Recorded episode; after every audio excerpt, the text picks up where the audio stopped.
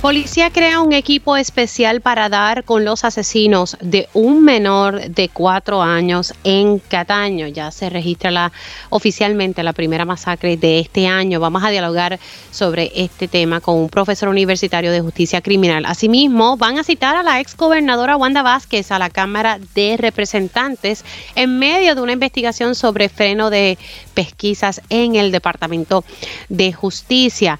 También surgen denuncias de un desarrollo en una reserva en Toa Alta. Asimismo, vamos a hablar sobre fallas en el servicio de salud y vamos a, presentarles un caso eh, muy importante sobre este tema. También el alcalde de Arecibo tranza con el FEI, de que estamos hablando, ya mismito lo vamos a comentar.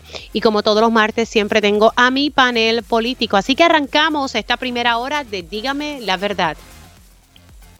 Con más de 20 años de experiencia en el periodismo, periodismo ha dedicado su carrera a la búsqueda de la verdad. La verdad, la verdad. De frente al grano, con carácter entrevistará a las figuras más importantes de la noticia. Radio Isla presenta a la periodista Mili, Mili Méndez en Dígame la verdad. Muy buenos días Puerto Rico, bienvenidos a otra edición de Dígame la Verdad por Radio Isla 1320. Les saluda Mili Méndez, gracias por conectar. Anoche, eh, lamentablemente, muchos nos acostamos con la triste noticia de que se registró eh, otra balacera, en este caso fue en, el municipio de Cataño, donde dos eh, jovencitos fueron asesinados y tres menores resultaron heridos. Uno de ellos de gravedad un chiquitín de cuatro años que hoy falleció. Y pues nada, esto son cosas que le estrujan a uno eh, el corazón y según la información que ha trascendido hasta ahora, eh. Los menores no tenían nada que ver eh, o tenían ningún, o sea, no tenían vínculo con las personas que, que fueron asesinadas. Y digo dos jovencitos porque los que fueron asesinados apenas tenían 23, 24 años de edad. Así que el menor de cuatro años se había llevado a centro médico y hoy se, informó eh, que falleció. Todo esto en medio de, de una celebración de, cumpleaños. A raíz de esa situación, la policía de Puerto Rico ha creado un equipo especial para dar con los asesinos de este menor. Así que estaremos pendientes a la información que suministra la policía de Puerto Rico. Y por otro lado, el alcalde de Cataño, ahora a las 10 de la mañana tiene una reunión con su componente de seguridad. Así que también estaremos pendientes de esa información. Mientras tanto, quiero, quiero hablar sobre el alza en el crimen en lo que va de año y nada, analizar eh, las raíces de, todo esto, ¿verdad? Y tengo al profesor universitario de justicia criminal, Gary Gutiérrez. Buenos días, profesor, ¿cómo está? Buenos días, compañera. Un privilegio estar en tu programa. Eh, usted dirá. No, bueno, y usted es aquí el, experto y muy agradecida que, hayas podido sacar de tu tiempo para hablar de este tema. Eh, hablemos, ¿verdad? no sé, en el contexto de, este caso y, le, reconozco que, que se me hace difícil porque cuando vemos que nuestros chiquitines son, ¿verdad?, víctimas de lo que está pasando en el país, pues a uno se les truja el corazón de lo que está pasando, ¿verdad? Ellos no tienen culpa. Pero en su análisis, eh, ¿cómo pudiésemos ver este tema de, de la criminalidad? Pues mira, eh, este es el tipo de cosa que, hace difícil el análisis. Eh, obviamente, eh, la muerte de, un niño y, la agresión de los otros tres lo hace difícil a uno mantener la, la, visión clara. Pero, no obstante, el hecho de que hayan aumentado esto, el dramatismo de estos, de estos incidentes violentos en el país, eh, no necesariamente implica que hay un aumento en la violencia. No estoy diciendo que en Puerto Rico no hay violencia. En Puerto Rico los estándares internacionales son entre 5 y 7 muertes violentas por 100.000 habitantes y nosotros mantenemos una constante alrededor de 20, ¿verdad? Así que en Puerto Rico la normalidad es la violencia. O sea, eh, y obviamente lo, cuando hay situaciones como esta que nos impactan mucho más, no dejan de ser expresiones de esa misma violencia. Eso no quiere decir que hay un aumento de violencia eh, necesariamente, eh, aunque sí eh, vemos que se ven reflejadas otras aumento en, algunos renglones de la violencia, como son la violencia interfamiliar, la, la violencia de género, etcétera, etcétera, ¿verdad? Así que hay que tener mucho cuidado de no caer en lo que los sociólogos llaman el pánico moral, de, ante una situación trágica que nos conmueve a todos, porque no, eh, no hay justificación bajo, bajo el cielo, ¿verdad? Para, para, para que eh, eh, suceda una cosa como esta, pues se dé en Puerto Rico. Obviamente, hay, hay varios procesos sociológicos que yo puedo mirar en, esto. Primero, en Puerto Rico se están dando las mismas condiciones socioeconómicas y políticas que se dieron en la administración de Fortuño, donde sí se disparó el crimen y de 20 a 21, 19 muertes violentas por 100.000 habitantes subió casi a 31, ¿verdad? Así que obviamente hay que ver si hay una relación con eso. Y por otro lado, eh, yo recuerdo siendo reportero policíaco, yo fui reportero policíaco por muchos años de la TESUR, hablaba con unos compañeros policías de, de homicidio, eh, que me hablaban de lo que yo después llamé la mexicanización del crimen en Puerto Rico, y es que el hecho de que se estaban desarticulando eh, las organizaciones criminales tradicionales que bregaban con el narcotráfico en, en, el país eh, y que muchas veces tenían bases comunitarias, eh, estaba generando, estaban generando en aquella época una nueva, unas nuevas generaciones de, narcotraficantes que eran menos sensibles, que, que, no estaban relacionados necesariamente con las comunidades que eh, donde vendían sus productos y que eso elevaba el, nivel de eh, de dramatismo en términos de, de, la violencia. Por ejemplo, yo recuerdo que el policía me decía, mira, eh, antes cuando iban a matar a alguien, pues esperaban que estuviera solo, si estaba con la familia, pues esperaban. y porque Sí, lo, que llamábamos antes los códigos del bajo mundo, que eh, antes existían y en estas nuevas generaciones no lo observamos. Seguro, seguro, ¿verdad? Porque obviamente si tú estabas en, eh, salías de la iglesia o salías de, almorzar con tu familia, pues no, no, te acribiaban en el carro, ¿verdad? Cosas como eso.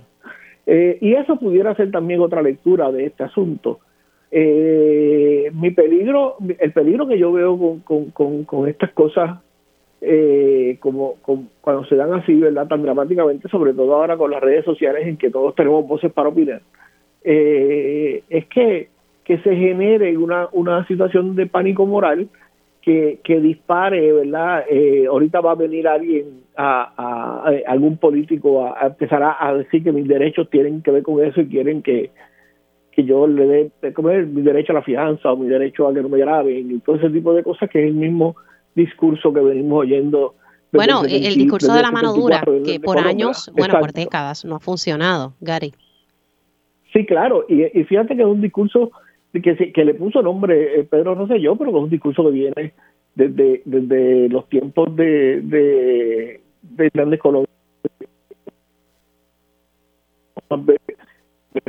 que ya todos conocen, Pero, pero y, y, es lo que a mí me preocupa, porque normalizar ese rol represivo de la policía eh, en los países siempre es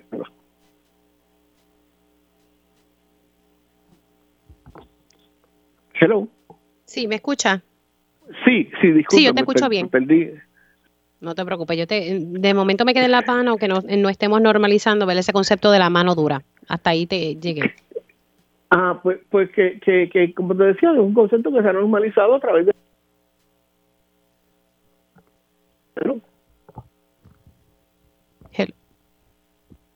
No sé si estoy perdiendo comunicación eh, con Gary. Control. ¿Me, ¿Me, escuchas ahora? Sí, sí, ahora sí. Ok, me estoy moviendo aquí para ver si tengo mejor señal. Voy a salir al patio.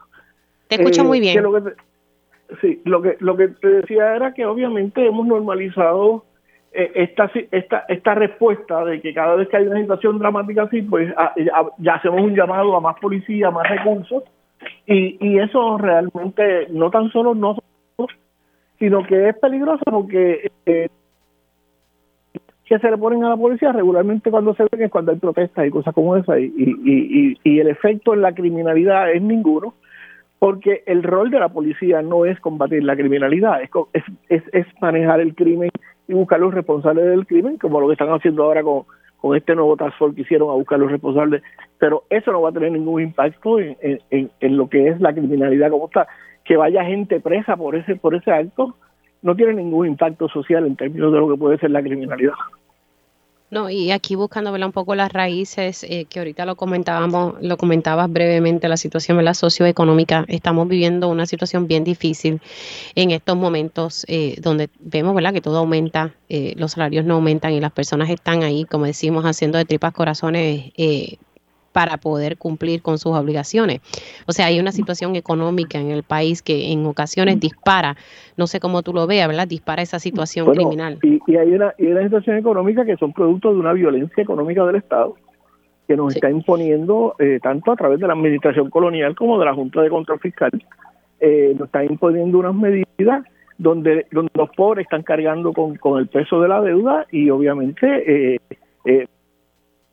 que su nivel vida. Eh, vivir le, cuesta cada vez, le crea más ansiedad, le crea más frustración y eso siempre acaba en violencia. Sí, definitivamente, son cosas que tenemos que tener en perspectiva. Gary, gracias por sacar unos minutitos para estar conmigo en este espacio.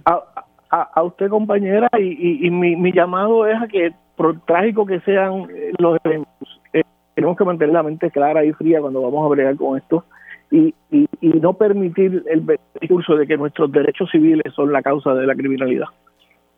Eso, definitivamente. Yo, yo creo que la raíz está en la situación económica y entre otras cosas, ¿verdad? Que tenemos que, que atender y que vemos que por parte del Estado no, no se está atendiendo. Y como dices tú, eh, ¿verdad? Cada rato se están haciendo, desactivando organizaciones criminales y precisamente hoy los federales eh, desactivaron, ¿verdad? Eh, una organización criminal en la zona este del país. Gary, muchas gracias. Y mañana, y mañana alguien ocupará ese espacio. Gracias por el Exacto, porque se desarticula, pero viene, viene el próximo, ¿verdad? De, eso, de eso se trata y lo hemos, lo hemos visto a través de los años. Gary, muchas gracias, un abrazo.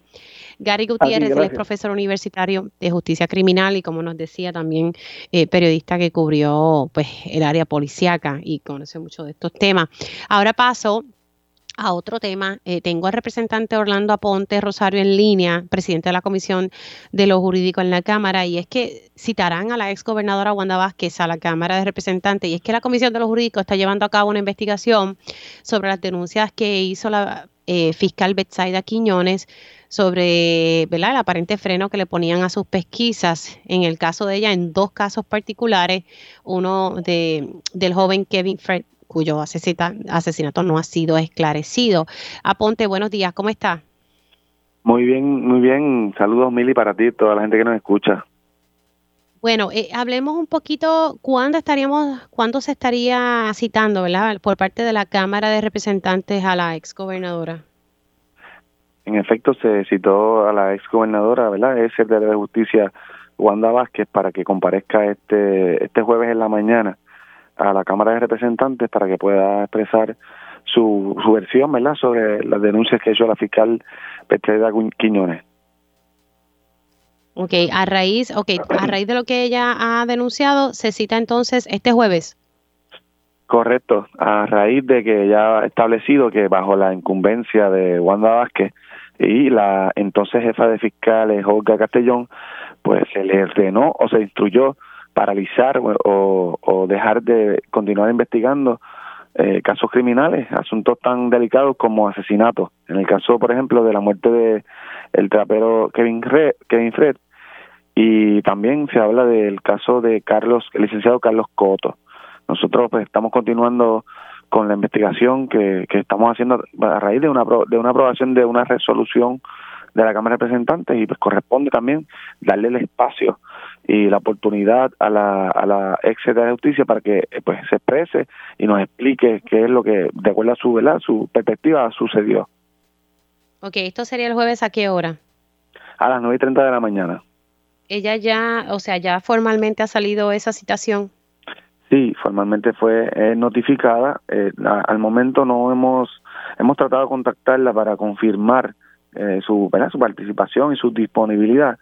Eh, al momento no hemos recibido, esperamos que durante el día pues haya esa comunicación y nos confirme que en efecto va a estar en horas de la mañana.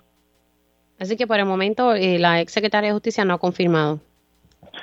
hasta el momento no, pero eh, tenemos razones suficientes para pensar que sí va a comparecer, pues ella ha dicho públicamente eh, declaraciones, ¿verdad?, que, que le da la bienvenida a, a, cualquier investigación, así sea del Departamento de Justicia o cualquier otro foro, para que indague, investigue sobre estas denuncias pues, tan eh, serias, ¿verdad?, y tan preocupantes de parte de una fiscal que está eh, trabajando por, por cerca de 20 años en el Departamento de Justicia. Bueno, así que entonces eh, posiblemente este jueves a las nueve y media eh, se dará entonces una vista pública donde la licenciada Wanda Vázquez estaría eh, deponiendo si en efecto ella le confirma a la comisión. En efecto, sí. Bueno, gracias representante. Cuídese mucho. disponible, que tenga un excelente día. Igualmente, representante Orlando Aponte Rosario, presidente de la Comisión de los Jurídicos, eh, pues informando que este jueves a las nueve y media de la mañana fue citada la exgobernadora Wanda Vázquez a la Cámara de Representantes. Esta comisión está investigando la denuncia que hizo la fiscal Betsaida Quiñones sobre, ¿verdad?, que trataban de frenar investigaciones que ella realizaba, especialmente en dos casos.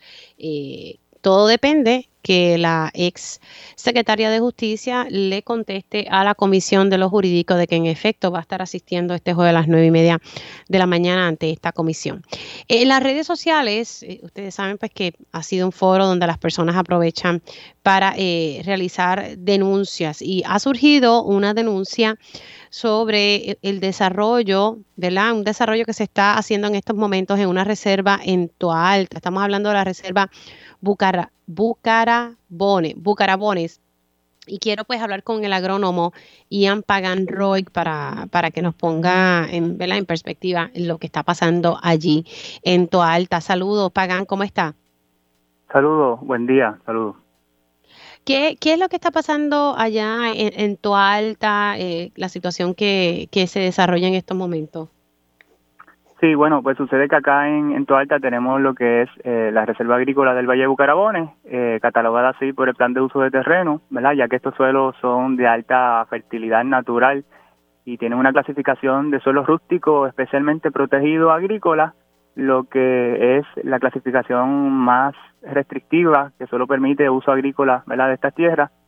Eh, entonces, el municipio de Toalta eh, ha estado trabajando con maquinaria pesada en las pasadas semanas en estas tierras, abriendo camino para construir, es la intención del municipio, construir una carretera de tres kilómetros, eh, abriendo camino a Campo Traviesa por tres kilómetros de lo que es el Valle Agrícola de Bucarabones y pues ya ha impactado eh, tierra agrícola, remoción de suelo de corteza terrestre, deforestación, han impactado múltiples quebradas, el propio río Bucarabones, Incluso muchas de estas quebradas sirvieron de abastecimiento de agua para las comunidades durante eh, el, huracán María y pues están siendo impactadas.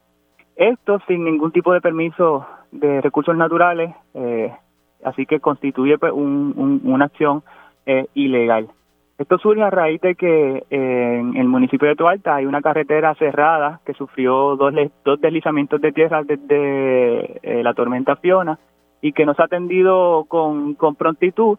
Así que el alcalde, eh, la, la, solución para el alcalde, en vez de eh, reparar una carretera ya existente, es construir una nueva carretera de tres kilómetros de longitud con fondos municipales cuando pues, ese dinero pudiera ser invertido de una forma más sabia. Permíteme un segundito. Las personas que están conectadas a través de radioisla.tv, eh, vamos a estar pasando las fotografías eh, ¿verdad? de lo que estás señalando y el desarrollo que se está dando en esta reserva. Eh, así que eh, a raíz de que esta carretera estatal fue afectada por Fiona, el alcalde decidió que pues vamos a construir otra vía.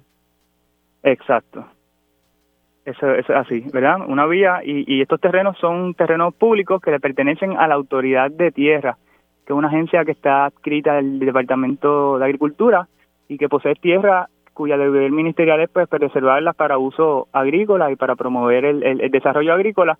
Y el único endoso que el único permiso con el que cuenta el alcalde es el, el, permiso de la autoridad de tierra para entrar a la finca. Pero la autoridad de tierra pues no otorga permiso de construcción verdad así que las acciones con maquinaria que, han estado ocurriendo en estas tierras protegidas durante las pasadas semanas, pues, eh, pues no cuentan con, con, con, los permisos de las agencias pertinentes, ¿verdad? Que tienen, que están envueltas con, con el impacto a los recursos naturales, como son las quebradas, como son, como son la corteza terrestre. Pero alguien tuvo que haberle dado algún tipo de permiso al alcalde para él hacer eso, o, es que simplemente él decidió poner esa maquinaria, porque sé que me comentaste que no tiene los permisos del Departamento de Recursos Naturales, pero algún permiso que le hayan otorgado. Bueno, hasta donde tenemos entendido, ¿no? Y, lo único que se ha publicado, pues, es ese endoso que le dio la autoridad de tierra para entrar en esa, en esa, en esa finca.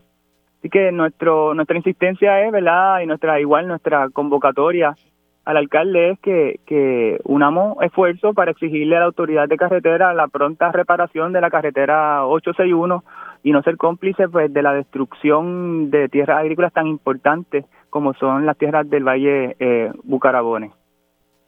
me dijiste la carretera 861. La carretera 861, sí, que es la carretera estatal. Ahora, esa, e, ese, esa reserva, ¿se, ¿se está haciendo algo con ella? Que tú sepas, la, la administración de, de terrenos, algo que tenga la autoridad de terrenos, algo que tenga en agenda para, esa, para esos terrenos agrícolas. Bueno, eh, la, la, esos terrenos pues son utilizados. Eh, yo soy, además de ser agrónomo, pues soy agricultor. Tengo finca en lo que es precisamente el valle. Soy arrendatario a la autoridad de, de tierra eh, hay otros arrendatarios dedicados a la producción ganadera también, ¿verdad? Que van a ser impactados directamente por la construcción y de, este de, esta carretera y la fragmentación consecuente pues de, estas tierras. Así que sí, definitivamente hay actividad agrícola en, en el valle que pues va a ser impactada por, por la construcción de la carretera. El alcalde que ha dicho sobre estas denuncias que, que, que ustedes han hecho. Bueno, el, alcalde insiste en que hay que construir una nueva carretera, eh, cosa con la que no estamos de acuerdo, ¿verdad? Pues ya tenemos esa carretera existente que está cerrada y que simplemente hay que, abrirla. No tiene sentido que una carretera que tiene el tramo de la carretera 861 que está cerrada apenas mide 2.5 kilómetros, pero que solamente está afectada por dos deslizamientos de tierra. No tiene sentido construir una nueva carretera de 3 kilómetros de longitud impactando suelo virgen el suelo de importancia agrícola y que de, y que de hecho pues tiene una clasificación de reserva agrícola como suelo rústico especialmente protegido y tan solo bastaría pues con unir esfuerzos y hacer un reclamo de pueblo de los tualteños para exigirle a la autoridad de carretera la prontitud y, y la aceleración de los trabajos para reparar la carretera 861 entonces pues solucionamos el problema de los tualteños. Yo soy tualteño soy criado y nacido en Bucarabones así que me veo afectado por el, por, por el problema de, tránsito debido al cierre de la carretera, pero algo que se soluciona cuando reparemos los deslizamientos de la carretera 861 y se restablezca el tránsito normal, al mismo tiempo que preservamos las la tierras de alto valor agrícola, de las mejores tierras de Puerto Rico, incluso de las mejores tierras del mundo, ya que el propio Departamento de Agricultura Federal cataloga estas tierras como prime farmlands, una categoría que posee menos del 3% de las tierras eh, del planeta. Así que tenemos un tesoro no solamente para los tuarteños, sino que para el país completo, ¿verdad? Pensando en, nuestra seguridad alimentaria y pensando en el desarrollo agrícola que tanto nos urge eh, y tanto deberíamos estar apostando y trabajando. Ian, gracias por haber entrado unos minutitos. Nos estamos comunicando con eh, eh, el portavoz de prensa del alcalde de Toalta para que él pueda entonces reaccionar a, estas denuncias y, decirnos ¿verdad? con qué permiso cuenta para poder entonces llevar a cabo esta construcción. Gracias por haber entrado unos minutitos. Ustedes escucharon al agrónomo Ian Pagan Roy hablando sobre eh, este desarrollo que se está realizando en Toalta. En, en, terrenos de suelo rústico, según nos explica Pagan Roy, y que eh, supuestamente pues, se está haciendo sin los permisos del Departamento de Recursos Naturales Ambientales. Y lo que dio la autoridad de tierra, según lo que él nos narra, es un permiso para entrar, pero no de construcción. Así que estamos en comunicación a ver si el alcalde tiene unos minutitos para poder entrar y, entonces eh, decirnos qué es lo que está pasando allí. Hacemos una pausa y ya al regreso hablamos sobre las fallas que ocurren constantemente en el sistema de salud. Así que regresamos en breve. Y ya estamos de regreso aquí en Dígame la Verdad por Radio Isla 1320. Les saluda Mili Méndez. Estamos pendientes a ver si nos podemos eh, comunicar con el alcalde de Toalta. Eh, su oficial de prensa nos está eh, ¿verdad? Eh, tratando de conectar con el alcalde de Toalta para que pueda reaccionar. Ah, me dicen que sí, que ya lo tengo en línea. Ya mismito voy con mi próxima entrevista, pero tengo en línea telefónica a Clemente Agosto, alcalde de Toalta. Buenos días, ¿cómo está, alcalde? Buenos días, Mili, y a todos Radio Escucha. Alcalde, estas denuncias que están surgiendo, ahorita hablaba con el agrónomo Ian Paganroy sobre el desarrollo en esta reserva en Toalta. Él sostiene que según el plan de uso de terreno, esto es un suelo rústico, es para uso agrícola y que se está construyendo esta carretera debido a que la carretera estatal 861 está afectada tras el paso de Fiona y que la autoridad de carreteras no la ha arreglado. Eh, ¿Con qué permisos cuenta el municipio para, para esta construcción?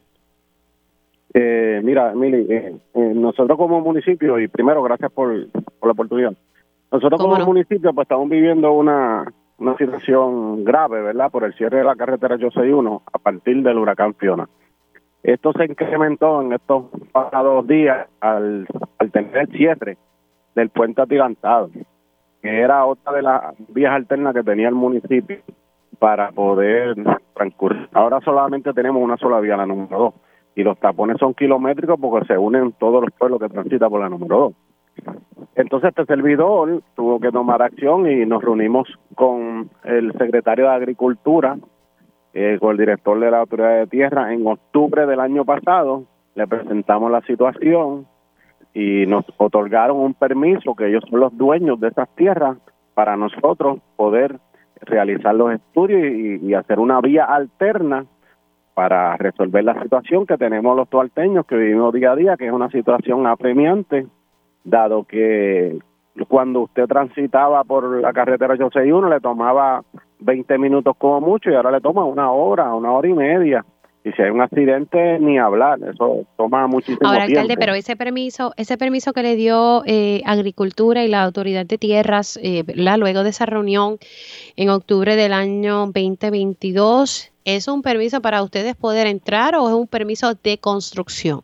No, un permiso para poder entrar. Nosotros no estamos construyendo ninguna eh, vía todavía. Eh, lo que sucede es que para poder entrar tenemos que entrar con una máquina para entonces, eh, como estuvimos en estos pasados días haciendo las pruebas de suelo, pues, tiene que una máquina jalar a otra máquina que es la que hace las pruebas de suelo, pues eso es lo que se está haciendo ahí no se está pero haciendo usted cuenta con permisos pero usted cuenta con un permiso del departamento de recursos naturales para realizar eso alcalde nosotros tenemos el permiso del dueño de la finca que es la autoridad de tierra bueno, claro, pero también cuando se mueven, hay ciertos permisos que también le competen a la, al Departamento de Recursos Naturales. O sea, y según las fotografías que estoy viendo, sí, aquí se ha movido terreno. Eh, hay bastante movimiento de terreno y, y, se ve bastante notable ya, ¿verdad? Que está bastante adelantadito este proceso. ¿A, usted Recursos Naturales le ha dicho algo? Nosotros estamos haciendo todo lo posible para resolverle la situación que día a día viven los toalteños. Claro, alcalde, y, lo puedo comprender, y lo puedo comprender, lo puedo comprender porque estoy segura que la gente de Toalta le está reclamando a usted como alcalde que, que tome cartas en el asunto. ¿Por qué no exigir la carretera que se ponga las pilas, como decimos por ahí, porque aquí notablemente se está viendo un desarrollo en, en, esto, en estos terrenos. Bien, pero eh, en esas fincas, eh, y no estoy en contra de la agricultura ni en contra de Ian, todo lo contrario. Eh, yo respeto y admiro todo lo que él hace, pero tenemos una situación apremiante y nosotros como municipio no estamos afectando todas las fincas. Esto va a quedar una vía como usted la puede ver en Puerto Rico, como la ve en los Estados Unidos, que hay una carretera y a ambos lados eh, hay agricultura y sigue el proceso de ganado, lo, lo, que ellos han señalado, que actualmente allí usted no va y no ve ningún ganado. A usted va allí y no ve ni una siembra.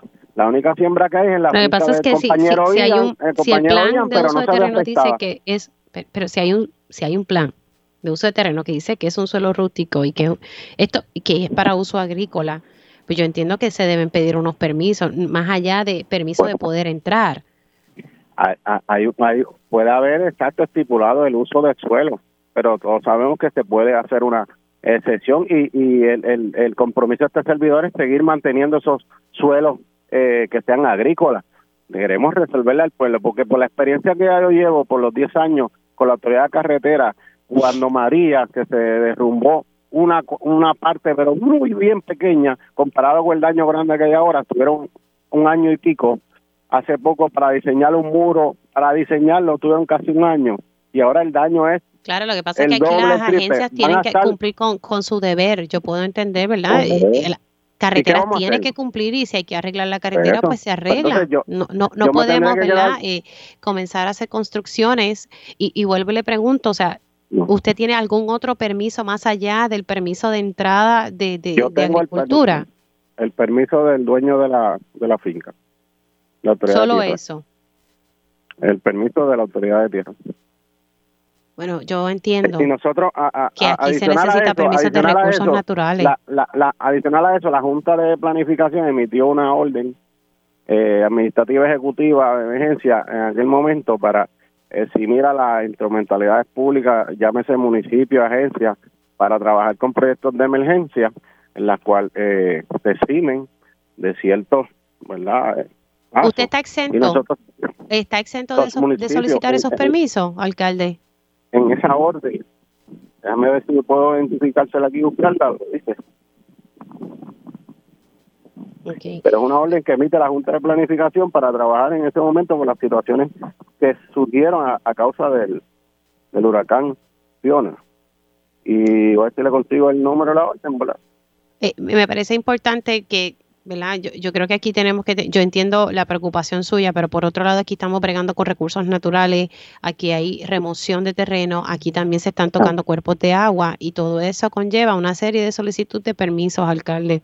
No solamente, ¿verdad? Eh, un, permiso. Ahora mismo estamos haciendo unos planos, se están haciendo unas pruebas de suelo y no se va a hacer algo a lo loco, ni como cita el compañero Ian, que es una zona inundable, conocemos dónde es la zona inundable y dónde no es inundable el cruce de, la agua. Fíjese, lo que él dijo en por lo menos lo que él dijo en entrevista conmigo es la preocupación que tiene al ser esto un suelo rústico y que se está iniciando, ¿verdad? Este proceso de, construcción sin los debidos permisos. O sea, y, él lo que dice es, ¿verdad? Que, que, se le pide a la autoridad de carretera eh, que haga y cumpla con su trabajo de, arreglar, de, de, ¿verdad? de arreglar una carretera, la 861, que se ha visto afectada por Fiona yo quisiera que, que, ¿verdad? que lo que dice el compañero Ian fuera realidad, si no, no estuviéramos hablando aquí, pero ya conocemos el protocolo y la burocracia de la autoridad de carretera en, en, en, situaciones anteriores. Todavía la carretera 861 tiene daños del huracán María que ellos no han corregido.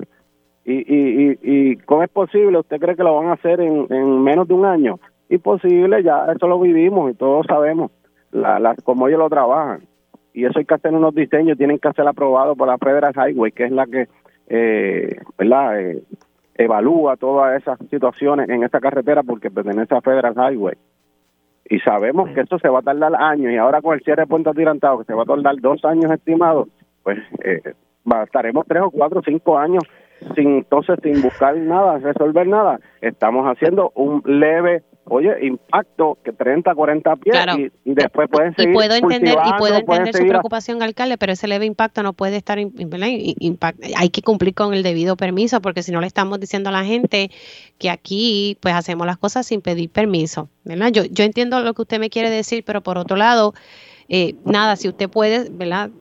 Someter y decirme, ¿verdad? Esa, esa orden administrativa a la cual me hace alusión de la Junta de Planificación. La Junta, de Planificación, ah, ok, la tengo aquí. La Junta de Planificación de Puerto Rico emitió la resolución número JPE 2022-079 para eximir a agencias y municipios del permiso único incidental operacional que para que realicen obras de, de reconstrucción sometidas al proceso expedito de la Oficina de Gerencia de Permisos mediante la orden administrativa.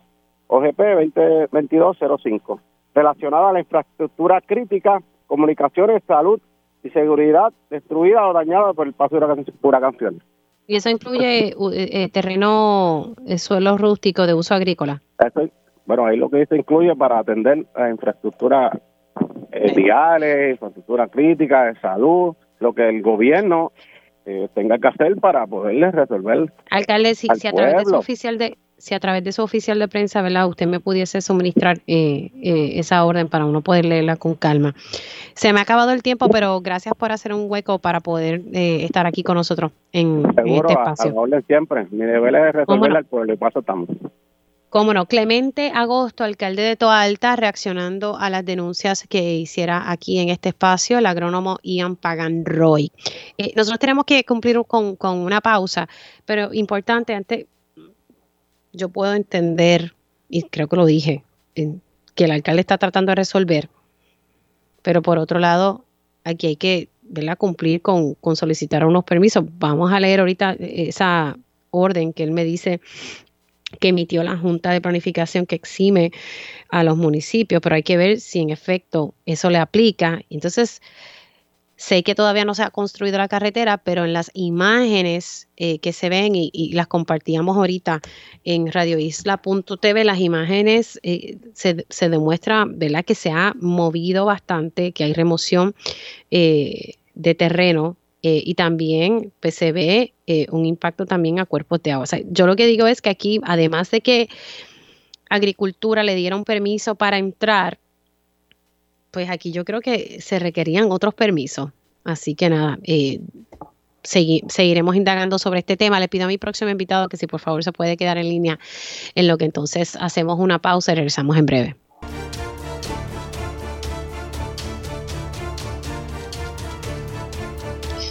Y ya estamos de regreso aquí en Dígame la Verdad por Radio Isla 1320. Les saluda Mili Méndez y gracias por conectar.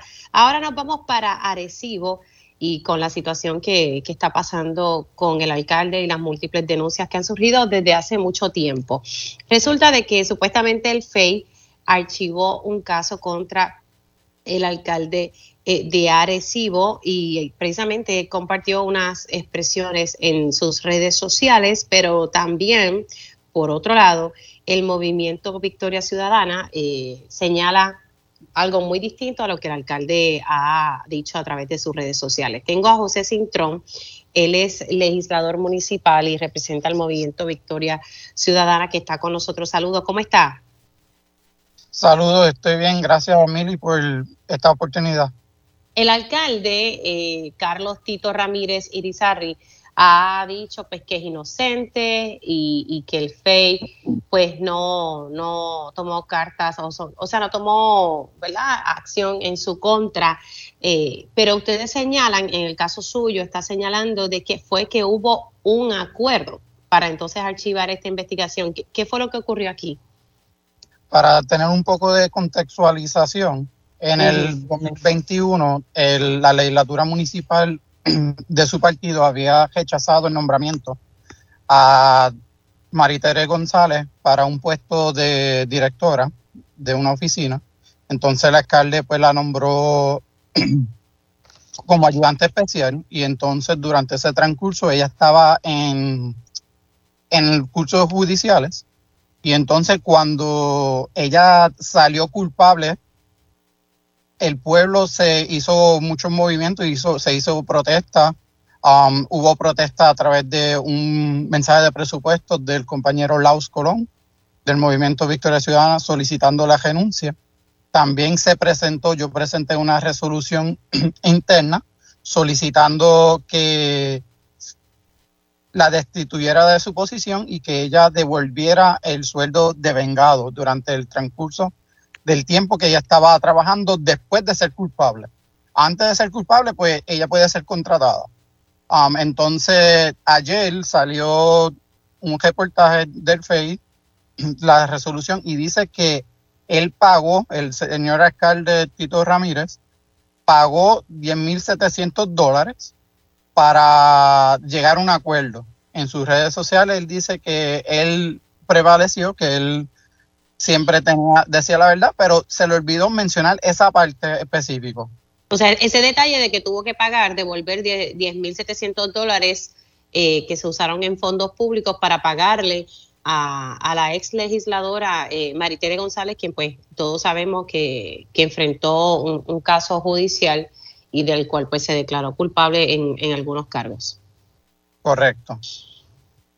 O sea, vemos, vemos muchas personas um, diciendo, ah, lo hiciste bien, que saliste bien, pero no tienen el detalle o no quieren leer o no quieren tal, no quieren aceptar de que él en una forma u otra acepta culpabilidad, pero pagó para que no llegara a Maya.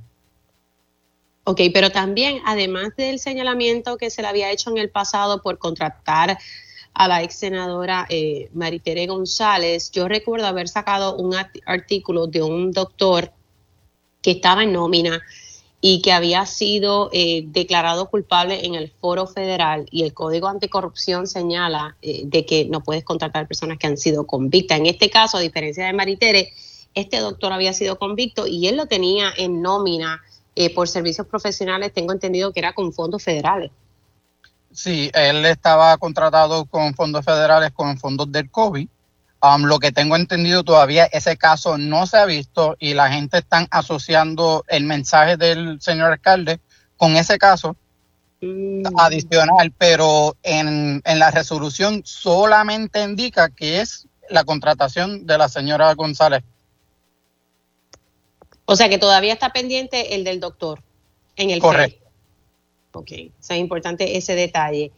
¿Qué otras cosas están, verdad? Eh, ustedes han hecho múltiples denuncias por parte del alcalde. Yo recuerdo cuando saqué ese artículo sobre el doctor, pedí en múltiples ocasiones reacción al alcalde y el alcalde, disculpen, y el alcalde no estaba eh, disponible para atender a la prensa sobre ese caso en particular que le señalábamos. Sí, él muchas veces, yo he tenido que llevar al municipio tres veces a los tribunales para solicitar información que son públicos, que al final y al cabo la, el, tribunal me, ha dado la razón en las tres veces que me tienen que entregar la información y vemos un patrón de que no está siendo transparente con la gente de Arecibo ni con Puerto Rico y hay que cambiar esa mentalidad y aceptar cuando uno está mal y si se está pidiendo información público, si los periodistas están solicitando entrevistas, se debe dar para que la gente pueda escuchar lo que tú estás pensando y escucharlo de diferentes medios, porque muchas veces escogen una o dos medios específicos para, que, para dar la entrevista. Y los medios nacionales lo están dando, muchas veces no le están dando esa oportunidad de entrevista. Sí, que no, que no ha sido entonces un, gobierno municipal a juicio suyo que ha sido transparente. Bueno, yo por lo menos puedo decir que las veces que he solicitado entrevista con él no, no ha estado disponible. Correcto, y muchas veces que yo he pedido información no me lo ha entregado. ¿Cómo está corriendo la cosa en Arecibo? ¿Verdad? Eres legislador municipal, eh, tienes un poquito, ¿verdad?, de, de, visión allá adentro. ¿Cómo está corriendo la cosa? ¿La cosa realmente ha mejorado con este alcalde o, o cómo lo ves? yo veo que estamos igual o peor que en la pasada administración. Se dicen, hay mucho más dinero de fondos federales y mucho más dinero de recuperación por lo de huracanes y por lo del COVID, pero no se ha visto ningún proyecto de ordenanza de resolución que sea beneficioso para los pequeños negocios medianos negocios. Al principio, en el 2021, hubo una amnistía pero no se promocionó lo suficiente. Ahora estamos recibiendo muchas cartas de solicitud de pequeños y um, medianos negocios solicitando condenaciones de, de multa y de atrasos y se está pensando a tratar de hacer una resolución, una ordenanza de una amnistía adicional, pero hay que mejorar ese, esa comunicación con, con, el pueblo, con los negocios, si se va a hacer una amnistía, um, yo solicité varias veces en comisión que se debe enviar las mismas cartas a las personas que se está, le están enviando cartas de cobro, se le debe estar enviando esa amnistía para que estén, tengan conocimiento y que el dinero pueda entrar al municipio. Sí, y el municipio estaba en una situación bastante precaria porque yo recuerdo que bajo la administración de Carlos Molina, en un momento dado se pensó hasta privatizar el recogido de basura porque no había dinero ni para eso. Pero es que como quiera, hay dos rutas que están privatizadas ahora mismo. Así que en efecto sí, se materializó. Sí, sí, hay dos rutas que son pagadas a Conways y a SM, eh, que es una compañía reciente que crearon ellos eran de transportistas escolares y ellos entraron al negocio de recogido de basura a través de esta administración. Um, y también en el, ya que estamos hablando de recogido de basura, en la comunidad de Garrochales están reclamando para que el vertedero de Arecibo sea, sea tapada la basura que se está entrando diariamente, que no se está haciendo y el municipio no le está obligando a tapar la basura. Sí, es, es, el vertedero siempre ha sido un issue, pero cuando me dices que se privatizó, aquí el ciudadano tiene que pagar por el recogido de basura, que era lo que se proponía en aquel entonces. No, no, no. Um, ah, cuando yo digo es las rutas um, que son privatizadas. el municipio le paga a la compañía.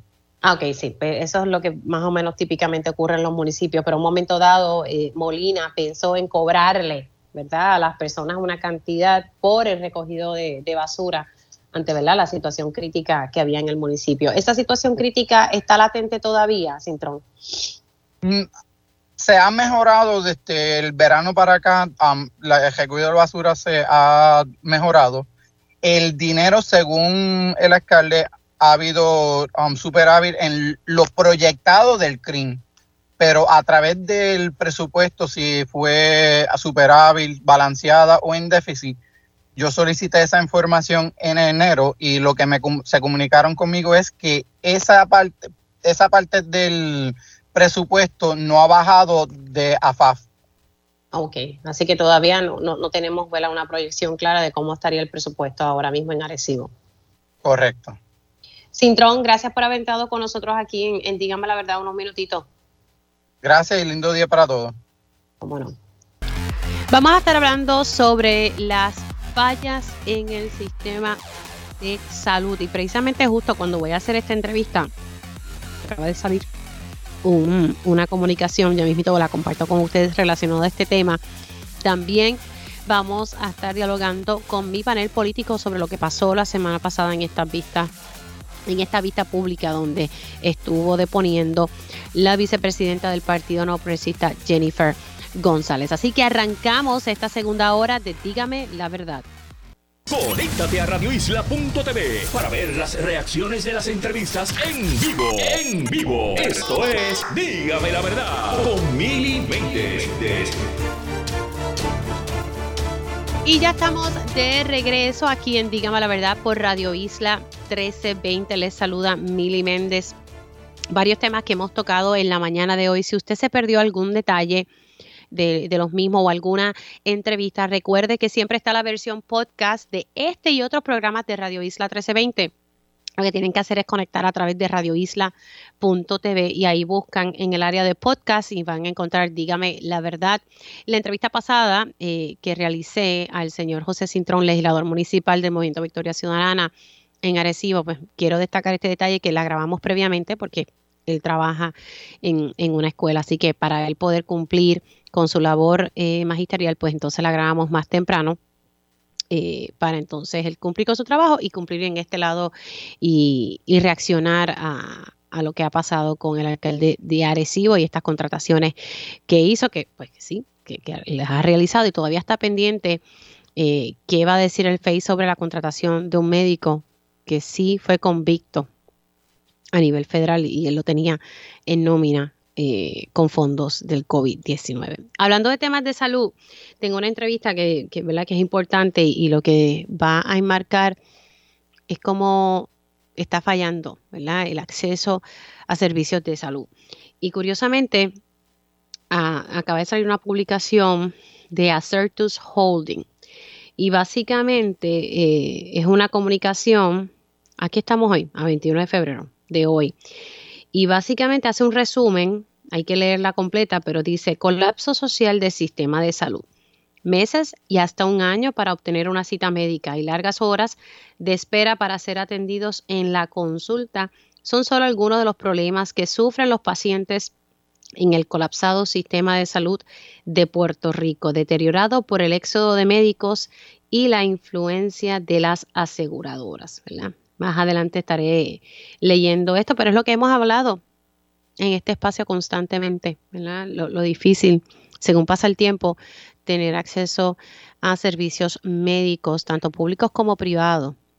Eh, y el éxodo de médicos, que todavía no se ha podido poner en marcha una solución eh, concreta. Hay, hay, un par de medidas que hubiesen ayudado, pero eh, la Junta de Control Fiscal eh, las tiene paralizadas y eso todavía está en medio de un litigio. Pero quiero hablar con, con Ángel Bosch. es una persona que está pasando por una situación muy difícil, con que tiene un ser querido que, que se encuentra hospitalizada. Y él llega al punto de contactarme porque ha tocado todas las puertas ha ido por todos los canales y lamentablemente pues no sé qué pasa, que no, toman cartas en el asunto y él tiene ¿verdad? unas denuncias eh, sobre estas fallas en el servicio de salud, específicamente en un hospital. Buenos días, Ángel Bosch, ¿cómo está?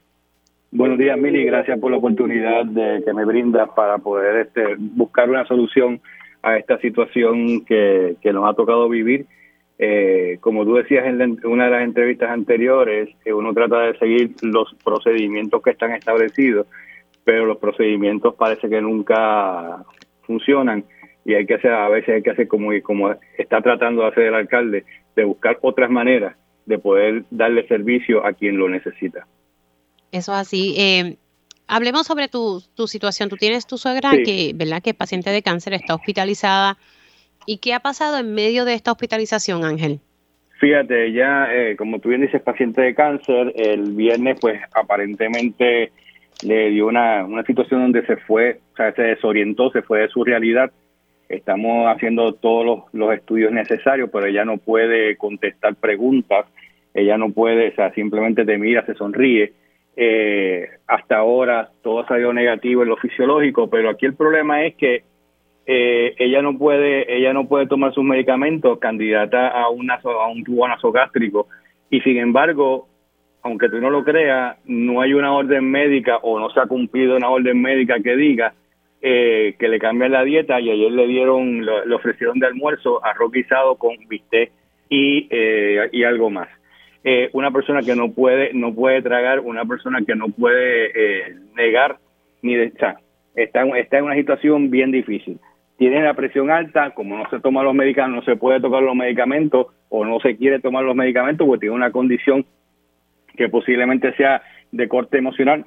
Y paréntesis sobre esto, San Pablo, y lo tengo que decir así, no tengo problema, eh, no tiene psiquiatras en staff, así que en ese sentido, pues tampoco pueden proveerle ese, ese tipo de servicio.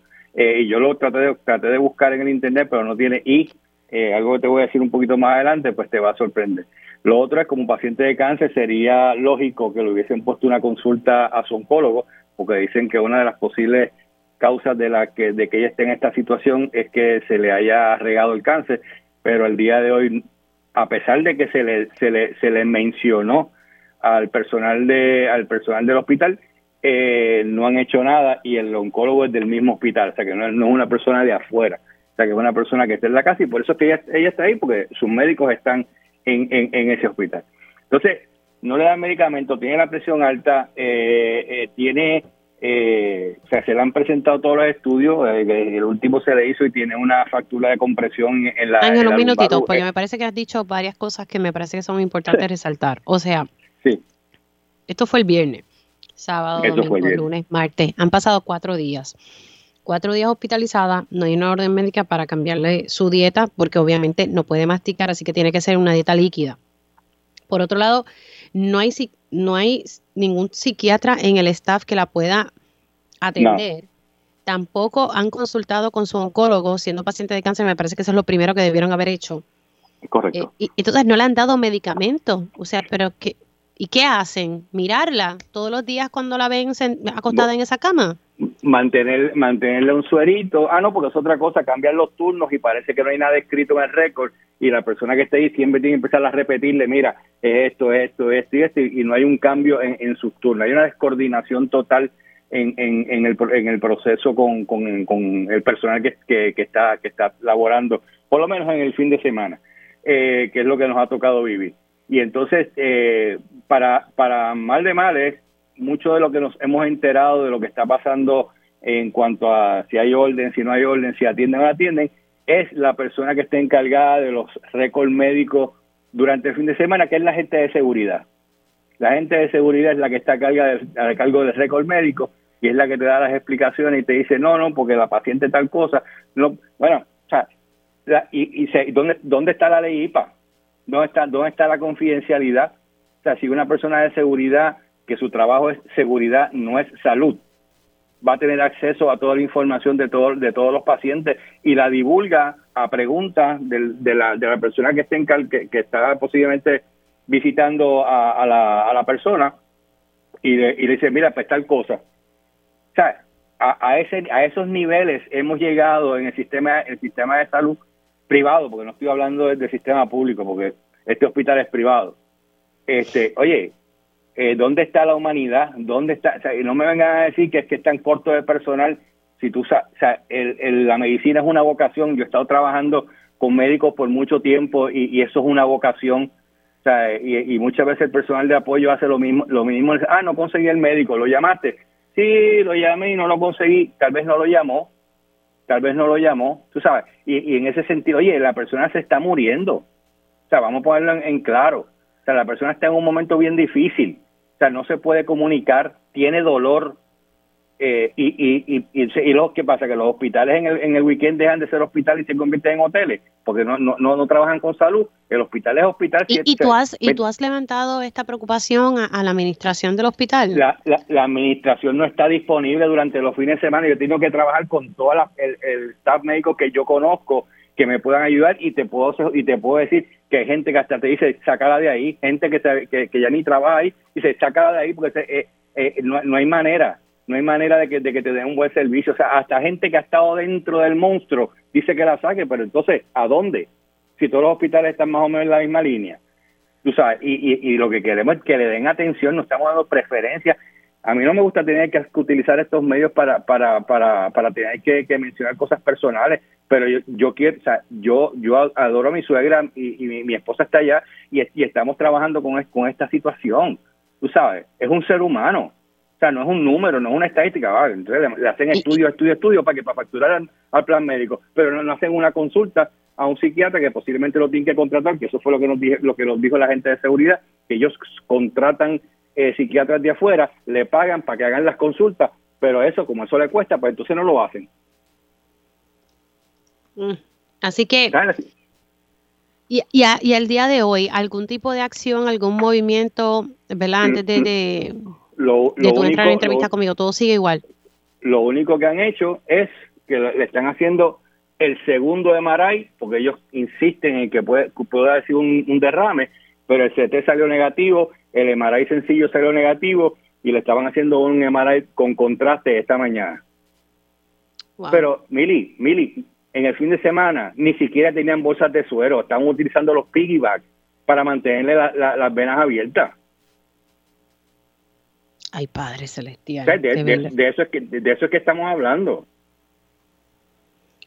Ángel, manténme al tanto, ¿verdad?, de cómo sigue esta situación y, bueno, si alguien de la administración del, Hospital San Pablo, eh, por favor, si pueden atender esta situación, eh, porque la verdad mi número y lo, y lo puedes dar, yo no, se lo puedes dar y que me llamen, yo no tengo ningún problema, este, eh, para que, que, que se comuniquen conmigo, porque realmente la situación está bien difícil. Sí, de verdad que lamento mucho, ¿verdad? Y, eso que, que, como decimos por ahí, tú, tú, conoces gente y vas llamando por ahí, la realidad es que, ni, ni, eso, y es triste, ¿verdad? Porque tampoco esto no puede ser, la, la salud no puede ser, ¿verdad? ¿Quién, quién tiene aquí un contacto y quién no? Así ¿Qué, que, ¿Qué pasa con el, con el ciudadano de a pie que no tiene nadie? Exacto, sí, que no tiene quien, quien, quien grite por ello. Me, me, me pasó algo similar el, el jueves pasado y y entre ¿verdad? la producción de día a día y esta servidora estuvimos haciendo de tripas corazones para poder ayudar a una señora porque necesitaba una transfusión de sangre.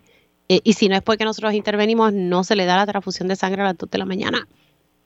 No, pero Así que, el sistema, el sistema está, está mal y, y, y, no necesariamente, esto te lo voy a decir por los comentarios que hiciste, y no necesariamente por darle incentivos económicos a los médicos se van a quedar, se van a quedar en la no, Hay otra, es que son, muchas cosas más que son raíces más profundas que, que, que pero la gente no no hay pocos que se atreven a, a tratar de, de, sacar o tocar esas raíces pero nada te agradezco mucho eh, eh, el tiempo Mili eh, te voy a mantener informada como te dije, si, si alguien te llama y te pide mi número, no tengo ningún problema, se lo puedes dar porque queremos resolver esta situación. Bueno, gracias Ángel y, gracias, salud para tu suegra. Ahí ustedes escucharon a Ángel Bosch eh, narrando, ¿verdad? La situación que pasa su suegra en estos momentos que está hospitalizada en San Pablo y él pues está narrando lo que pasó todo este fin de semana y ojalá que, se le den los servicios que, que requiere. Estas son las cosas que pasan en el día a día y eso que, que, que Ángel conoce personas dentro de la industria si él recorría a este punto es porque ya, eh, sabe, no, no, no, no ha podido, no, no han podido atender su situación. Siendo las 11 y 9, vamos con mi panel político. Ellos conocen el sistema de punta a punta. Por eso su experiencia es clave para la discusión de asuntos públicos. Esto es Dígame la verdad, panel político. Y conectamos con mi panel político. Le doy los buenos días al licenciado Ramón Luis Nieves. Buenos días. Buenos días a ti, Mili, a los compañeros y a la gente que me escucha aquí por radio. Y también se conecta el licenciado Olvin Valentín. Buenos días. Buenos días, Mili, a los compañeros y a todas las personas que nos están escuchando. Y también se une a, este panel el representante José Aponte, que ya mismito conectará con nosotros. Estamos tratando de comunicarnos. Te mandé el número, no sé si es que él me, dio el número correcto, pero ese es el número que me pidió que, que lo llamaran. Así que déjeme ver si yo puedo darle a él el número eh, de la línea directa en todo caso, para que conecte eh, con nosotros. Mientras conectamos con, el representante eh, José Aponte, vamos a, tomarlo donde lo dejé con este caso del señor Ángel Bosch, que su suegra pues está hospitalizada y, y vemos que cada vez el sistema, cada, no sé, no hay personal, lo sabemos, pero que un hospital no tenga material, que no puedan cumplir con hacer una orden médica para cambiar la dieta de una persona que no puede comer, que no hay psiquiatras disponibles en el staff, que no consultaron con su oncólogo una vez la persona fue hospitalizada, que no se le están dando los medicamentos y uno dice, bueno, pero ¿y qué está pasando aquí? Este es solamente un caso de, muchas situaciones que están ocurriendo dentro del sistema de, salud en el, en el país. En lo que conecta a José Aponte, eh, comienza contigo, eh, Ramón Luis. Mira, esta, eh, lo que menciona es un ejemplo de las múltiples situaciones que, estamos enfrentando y yo estamos, estamos, es porque estoy seguro que en todas nuestras familias hemos tenido que ver con situaciones eh, así. Eh, ha habido una, o sea, Puerto Rico eh, enfrenta una serie, de, una serie de múltiples problemas, perdón, en el campo de la salud y pues tú no ves que se estén tomando una acciones afirmativas de parte del Estado eh, para atenderla, honestamente. Ha habido como una entrega total del Estado a los designios de las aseguradoras, eh, a los eh, designios de otros intereses que no son realmente el, el, interés general. Y, Emilio, o sea, en una sociedad como la nuestra, donde nos estamos poniendo más viejos, donde hay menos, o sea, la cantidad de personas jóvenes versus las que estamos entrando en edad, eh, pues eh, hay un desbalance ahí bien, bien, fuerte y obviamente se necesita, o sea, la población de, de, ciertas edades en Puerto Rico necesita una mayor cantidad de servicios médicos. Y realmente la me parece que la falta de voluntad política de, de, de muchos sectores para atender este tema eh, nos está haciendo mucho daño.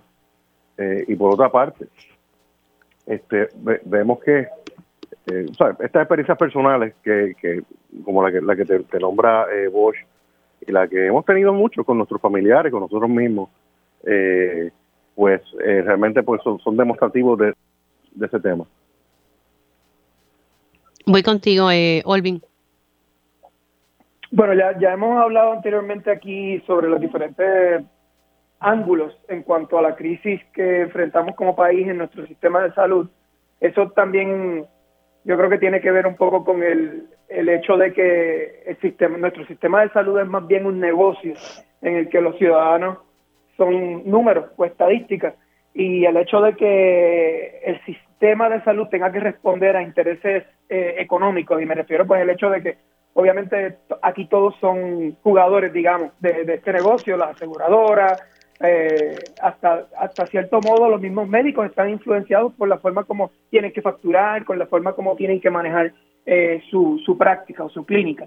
Y, y viéndolo un poco más amplio, este, este problema eh, y la, la, calidad de los servicios que se atienden o la falta de, recursos eh, en el sector de la salud es un, es un problema que requiere que como país eh, pensemos en soluciones a largo plazo, no tanto en, soluciones inmediatas o por decirlo así tapando pacho.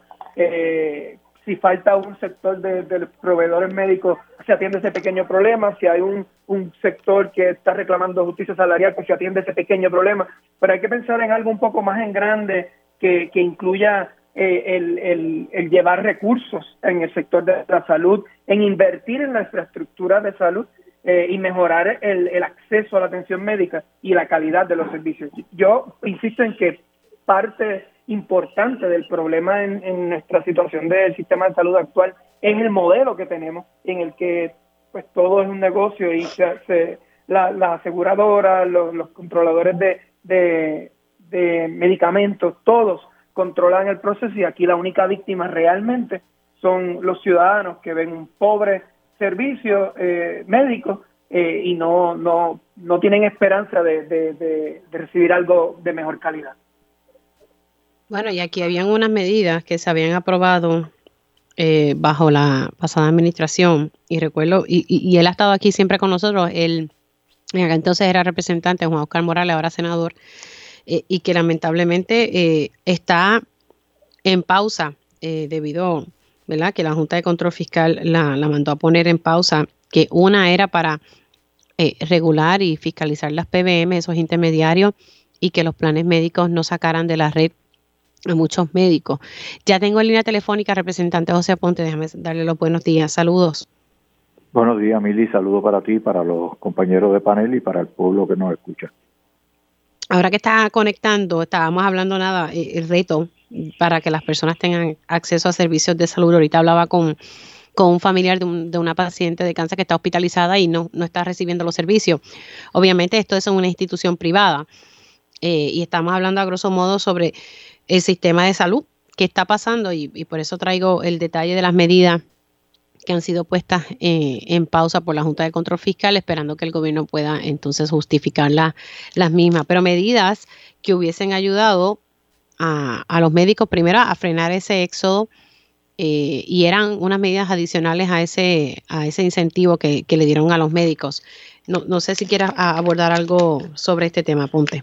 Sí, sí, Mili, rapidito. Eh, el asunto de los servicios de salud, de los planes de salud, es un asunto complicado desde el punto de vista que uno de los sectores que más invierte en cabilderos en todas las legislaturas, en todas las legislaturas, la federal y las estatales, incluyendo la de Puerto Rico, es el área de eh, servicios médicos de aseguradora.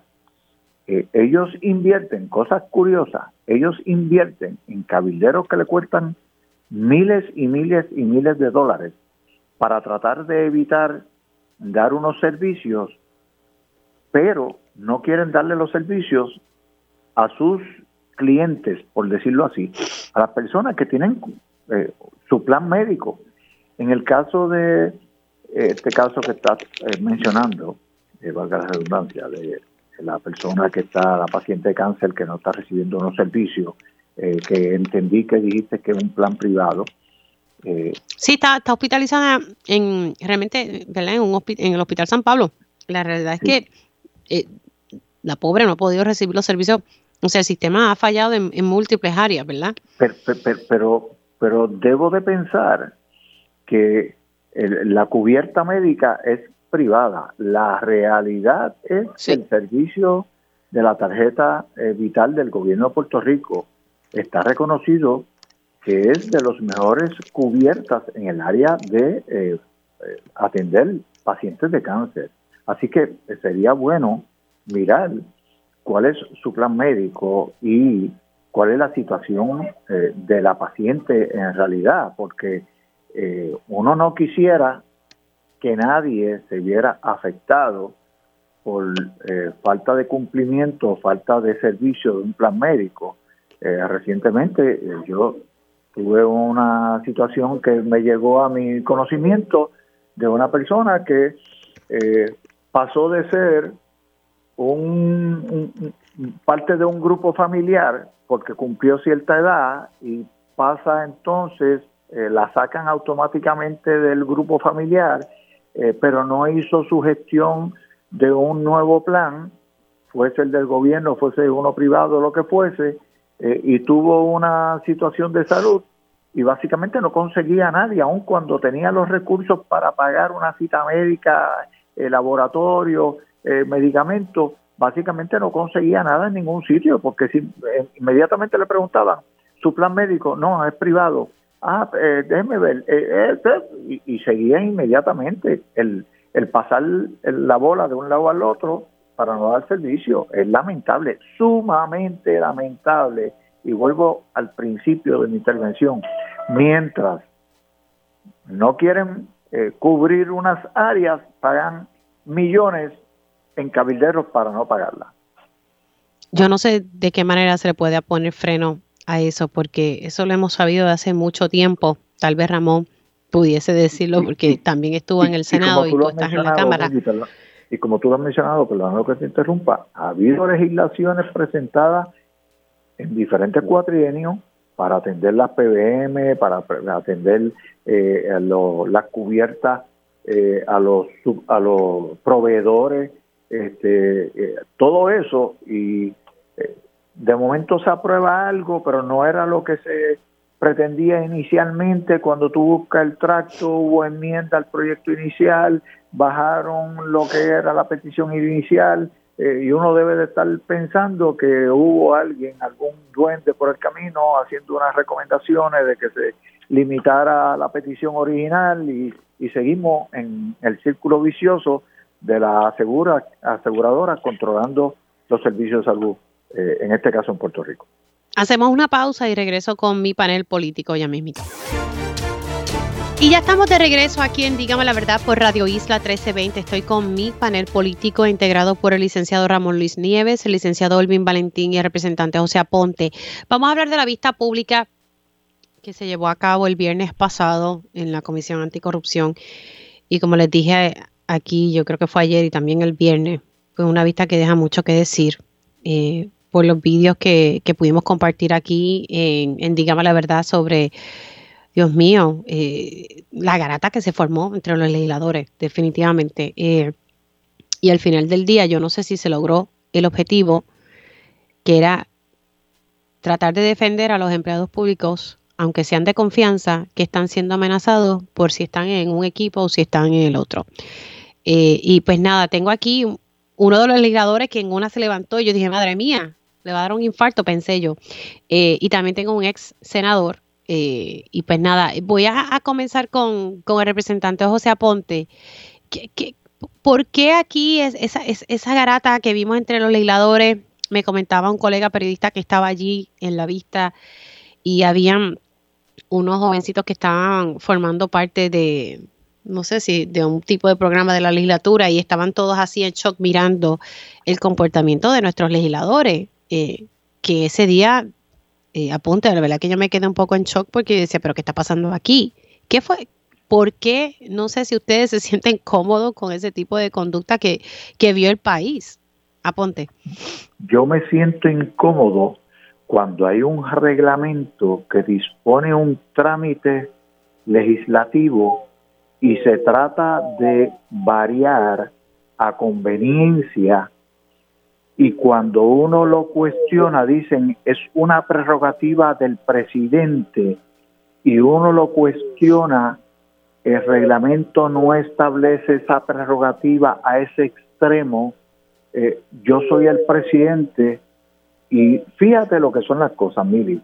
Comenzando la vista, el representante presidente de la comisión se sintió solo porque de su delegación lo que había era un compañero, que de hecho... creo que finalmente hubo. estuvo Ramón Luis eh, Crupurgo, estuvo eh, eh, Jesús Manuel. Débora Soto. Débora Soto estuvo también. Jesús Manuel y también en un momento dado escuché la voz de Ángel Mato. Sí, pero Ángel Mato fue por Zoom. Pero, pero presente allí, presente allí cuando comenzó la vista, los únicos que estaban era el presidente de la comisión y Jesús Manuel Ortiz. Y todas las demás bancas también estaban en ese momento los portavoces de el PIB, Victoria Ciudadana y eh, Dignidad. El resto de los espacios éramos eh, del PNP. Cuando él se siente en minoría, lo primero que hace es decir que se tienen que ir los representantes que están ocupando los espacios porque no son miembros de la comisión. El reglamento de la Cámara es bien claro y yo sé que el compañero de panel y ex senador, el del Senado es similar. Cualquier miembro del cuerpo legislativo puede participar en una vista pública, asistir a una vista pública. Ah, si no es miembro de la comisión, entonces está la deferencia del presidente de la comisión, a menos que haya habido un, un ruling establecido previo, de darle una participación o no. Y en ese sentido, en la Cámara de Representantes, en la vista pública que tuvo recientemente para el puente atirantado, se llegó al extremo de reconocer y darle tiempo a una senadora del distrito de Guayama con interés en el asunto, aun cuando no es miembro ni de la comisión. O sea que lo que a ustedes le molestó es que él no quería que ustedes participaran, refiriéndome ¿verdad? al presidente de la comisión. él no quería que participáramos y entonces en un momento dado él determina cambiar de una vista pública a una vista privada y nosotros volvimos a levantar bandera que eso no estaba en reglamento, cambiarla así en el último momento es una prerrogativa del presidente vamos a una vista pública, pues la vista, digo, a una vista ejecutiva, en esa vista ejecutiva, los únicos que participamos fuimos los miembros en propiedad de la comisión y de los planteamientos de él de que se salieran los representantes PNP de las bancas, se le estableció, mira, si llegan miembros en propiedad de la comisión, le vamos a dejar los espacios, pero mientras tanto van a estar ocupados allí. Ah, pues sáquenme a Lourdes Ramos de al lado, porque ella no es miembro de la comisión y está sentada al lado mío y tú sabes lo que dijo, ya en ese momento estaba la representante Débora Soto. ¿Y tú sabes lo que dijo la representante Soto? Yo no tengo problema en sentarme al lado de ella y que se quede allí tranquila.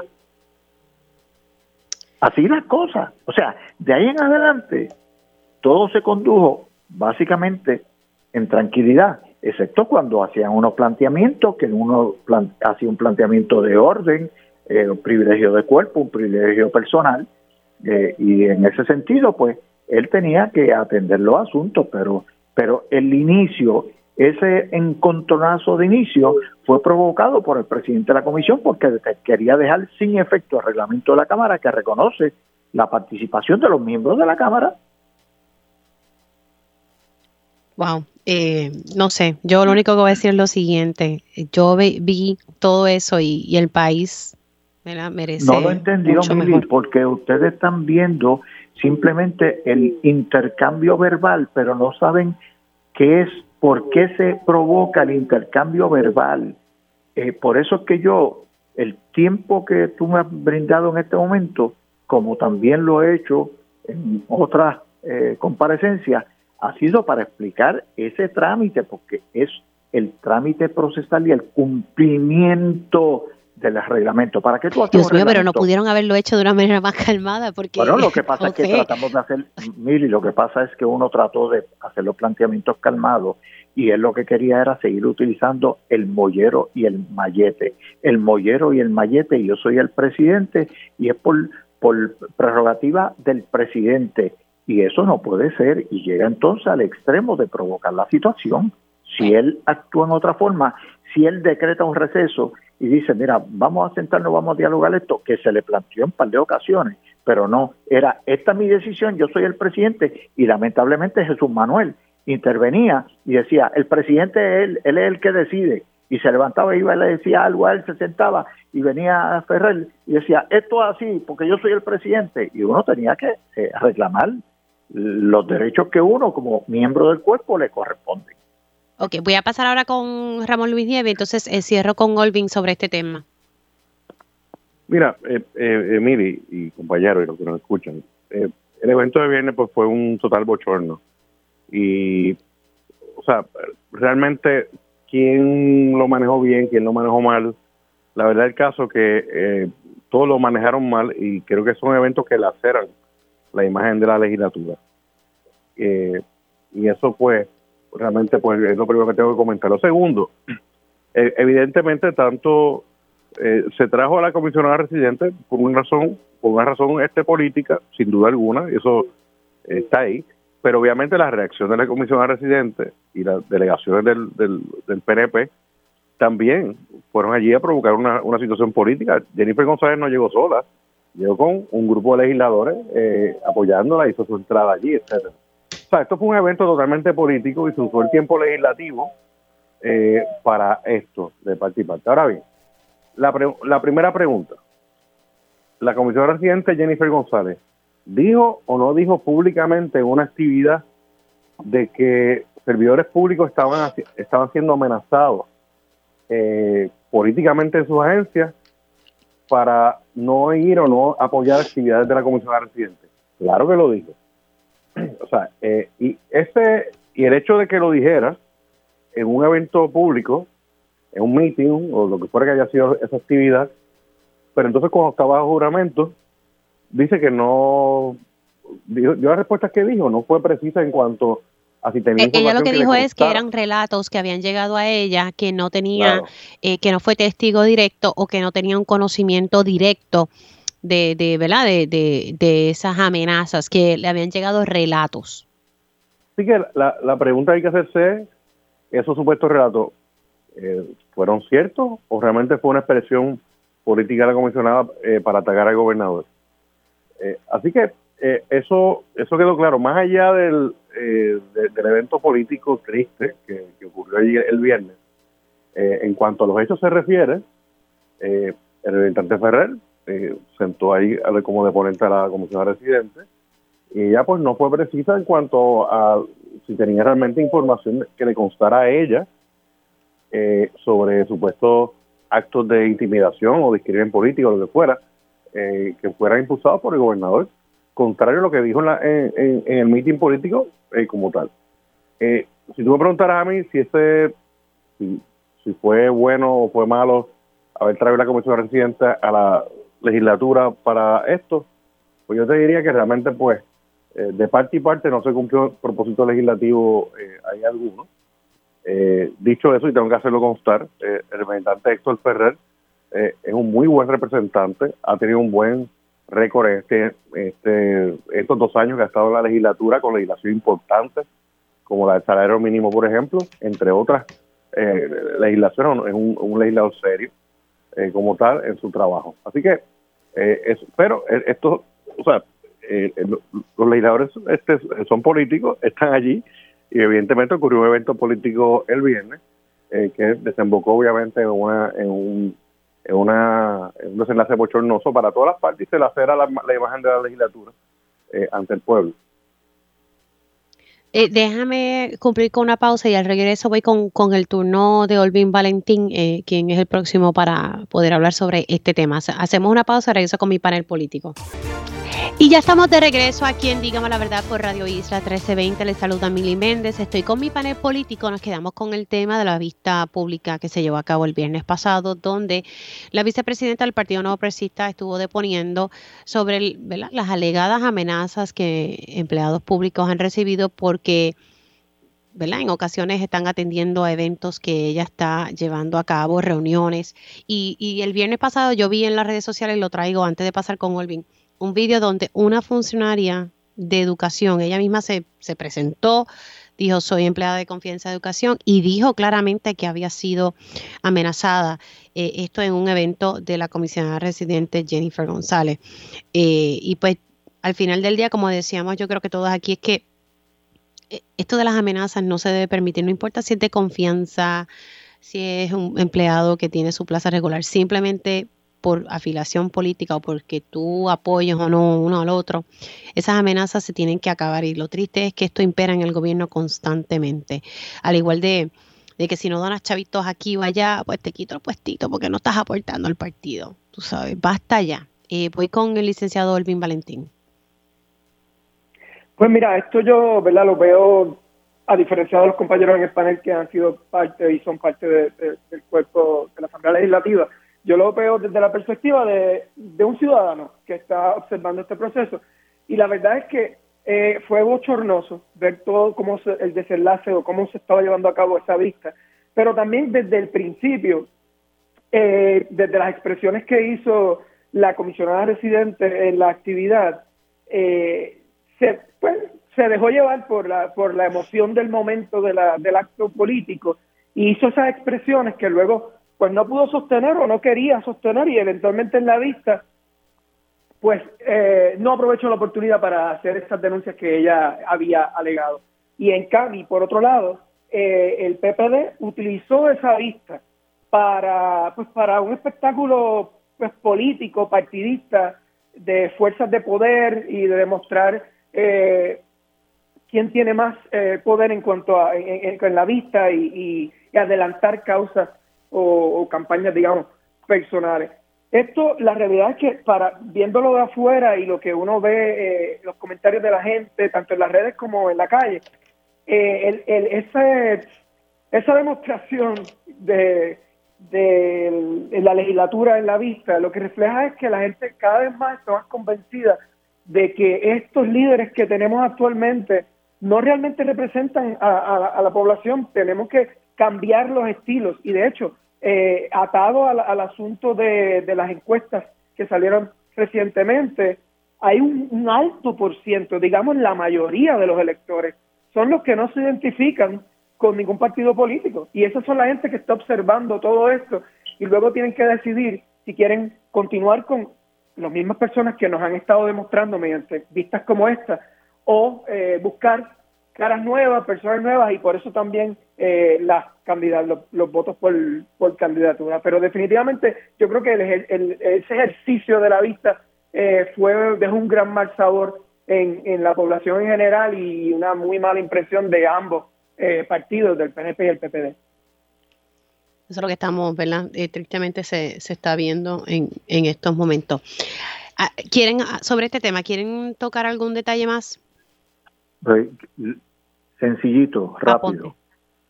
¿Cuál fue el saldo de la supuesta eh, investigación y de todo lo que se iba a recibir? Que la comisionada reiteró públicamente que no le constaba de propio y personal conocimiento, pero que cualquier persona que se sintiera agraviada, que ella los instaba a que fueran a las autoridades que fuesen y radicaran el recurso.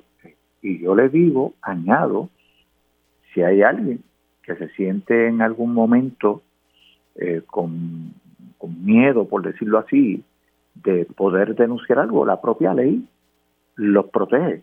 La propia ley protege a cualquier persona que en un momento dado pueda dar información que conduzca a un acto incorrecto.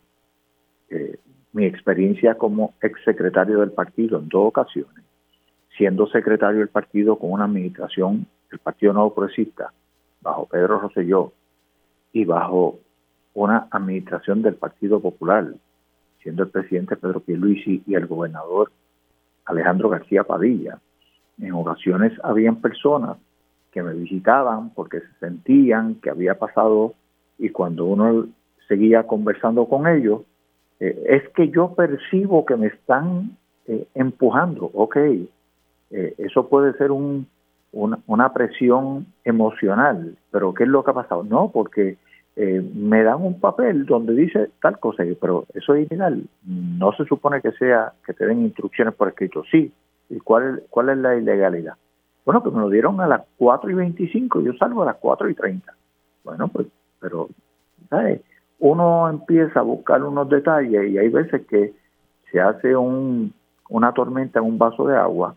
Yo he sido secretario del partido, nuevo progresista, en dos ocasiones. Fui subsecretario por mucho tiempo también. He sido presidente de un cuerpo legislativo. He sido representante y siempre insto a las personas a que actúen conforme a la ley y los reglamentos y se evitan todos los problemas. Bueno, vamos a hablar de los minutos que, me quedan, quedan como cuatro minutos tal vez, eh, pueden hablar cada uno un minuto sobre la situación eh, criminal. Ahorita hablaba con, con un profesor universitario de justicia criminal eh, y, pues esto va atado, en, sabemos que tiene que ver con el narcotráfico, la información que ha trascendido, pero pues nada, ¿cómo luchamos contra el narcotráfico?